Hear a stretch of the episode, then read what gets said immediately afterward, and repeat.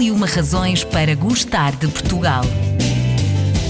Razão número 28: Marchas populares. Remontam a 1932, sendo uma das mais antigas e crescentes tradições da cidade de Lisboa. Porém, esta iniciativa já se realizava desde o século XVIII.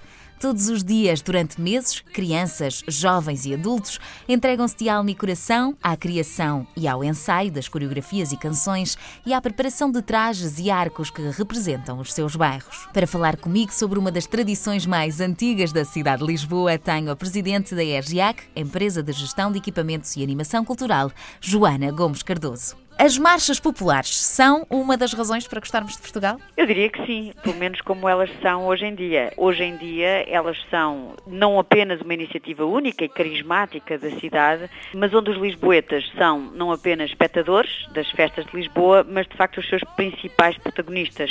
As pessoas se calhar não têm bem ideia do, do trabalho que, que envolve uh, marchar e, e preparar uma marcha popular.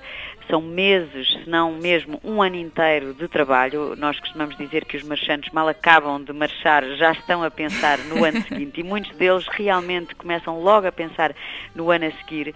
E é um momento muito particular da cidade e numa altura em que há quem diga que a cidade está a perder as suas tradições ou, ou está a perder a sua identidade. Eu, eu sugiro então a essas pessoas que venham ver um bocadinho o que é a cidade nesta altura do ano e nesta altura dos preparativos das marchas populares, porque de facto vemos o bairrismo, no melhor sentido da palavra, em ação na cidade. Muito bem. E o que é que mudou nas marchas populares desde 1932 e o que é que nunca mudou? Nunca mudou, eu diria, talvez, começando pelo fim, o entusiasmo. Uhum. O entusiasmo genuíno e voluntário. O que mudou, há todo um contexto político que mudou. Uhum. As marchas foram inventadas muito como um objeto de propaganda política na, na altura do Estado Novo. E, e se as marchas continuam é porque há vontade das pessoas de que elas continuem. A EGEAC apenas organiza e ajuda a potenciar este momento, na realidade, organizado pelas diversas coletividades. Nós apenas estamos aqui para garantir que há meios para que este grande acontecimento possa acontecer e, nesse sentido, há regras uh, na medida em que há um concurso, não é? Uhum, claro uma, grande, uma parte importante, embora eu, eu penso que para muitos marchantes o que é, o que é importante é participar, não claro é ganhar necessariamente, embora eles sejam muito competitivos, é verdade, mas na verdade o, a participação nas marchas é, é, a grande motivação e temos também marchas convidadas que não estão em competição, uhum. assim como uh, a marcha das crianças, da Voz do Operário, uhum. que este ano faz já 30 anos, a Marcha dos Mercados, e este ano vamos ter uma marcha convidada nova, que é a Marcha de Utentes da Santa Casa da Misericórdia. E aí, por exemplo, vamos ter um jovem marchante de 93 anos. Ah, falando aqui na parte um bocadinho mais competitiva desta, desta noite de marchas populares, podemos até dizer que existem os clubes grandes e os clubes pequenos. Eu uh, arriscaria a dizer que Alfama e Alto de Pina podem ser considerados o Benfica e o Porto deste evento, por terem ganho tantas vezes. Acha que trata-se de uma questão de empenho, de investimento, sorte, ou podemos ver outros bairros a disputarem este título?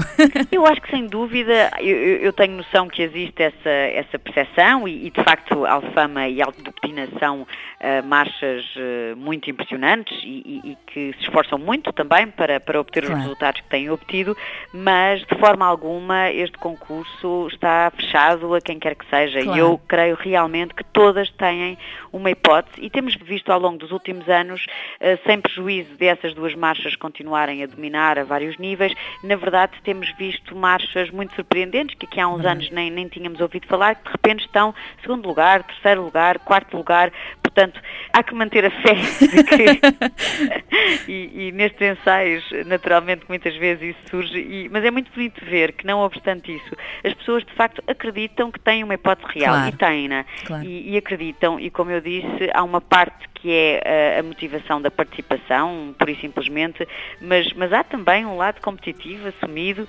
e, e sem dúvida que uh, eu diria, se não todas, muitas delas, das marchas, estão aqui para ganhar. E o que é que podemos agora, tirando aqui um bocadinho de partido, se me permite, da sua posição privilegiada, o que é que podemos esperar este ano das marchas populares de Lisboa? Podemos esperar esta novidade da marcha de, Santa Casa. Uhum. Vamos ter também uma marcha do bairro dos Anjos, de Leiria, a marcha da Rua da Cabine de Quarteira e a marcha Verde Gaio de Lourdosa de Viseu. Nós tentamos sempre uh, acolher marchas de outras localidades, porque uhum. há marchas também noutras localidades do país, elas não são só de Lisboa e, portanto, recebemos ao longo do ano muitos pedidos, não conseguimos responder a todos, não conseguimos uh, incluí-las todas, até porque uh, temos tido a sorte, através de uma parceria com a RTP, de poder fazer uma emissão em direto das marchas populares, o que é muito importante para os marchantes e, e para nós também, porque permite que, de facto, todo o país e através da RTP Internacional, mesmo fora do país,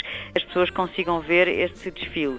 Temos um tema que é um tema que está a ser trabalhado de uma forma muito interessante, que é Atlântico Mar de Encontros. Nós, este tema é opcional, nem todas as marchas claro. o têm de seguir, são um pouco uma inspiração uhum. para dar alguma orientação às marchas que assim queiram.